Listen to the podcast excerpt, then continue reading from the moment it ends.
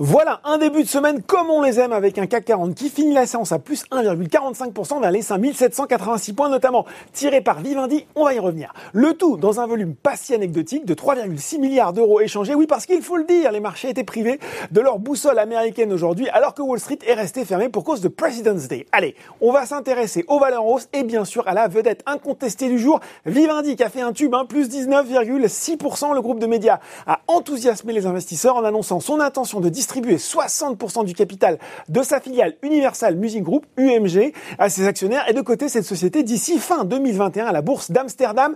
Les autres sociétés contrôlées par Vincent Bolloré, dont Bolloré plus 14,6% et financière de l'OD plus 13%, eh bien elles bondissent hein, également. De quoi donner à des moyens financiers à l'homme d'affaires qui pourrait s'intéresser à Europe 1, propriété de Lagardère dont il est également l'un des principaux actionnaires. Et puis selon Reuters, Vivendi faisait aussi partie, ferait partie des potentiels repreneurs qui auraient approché Bertelsmann pour racheter M6. À l'honneur également, Société Générale, grâce notamment à JP Morgan, qui a relevé son objectif de cours de 23 à 29 euros, tout en confirmant sa recommandation à surpondérer. Puis sur le CAC 40 Total et ArcelorMittal sont également bien orientés. Enfin, sur le SRD, Franken Pommery a fait des bulles, plus 22,9% dans de gros volumes, mais sans véritable information de nature à expliquer cette progression. À noter enfin que la cotation de Technip Energy, issue de la scission de Technip FMC, débutera sur Euronext Paris demain à l'ouverture du marché. Côté baisse, prise de bénéfices sur McPhee Energy après trois séances consécutives de hausse.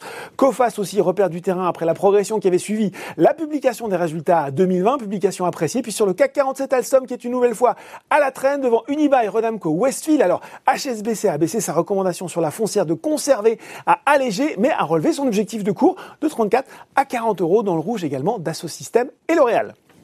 Voilà, c'est tout pour ce soir. N'oubliez pas tout le reste de l'actu éco et finance est sur Boursorama.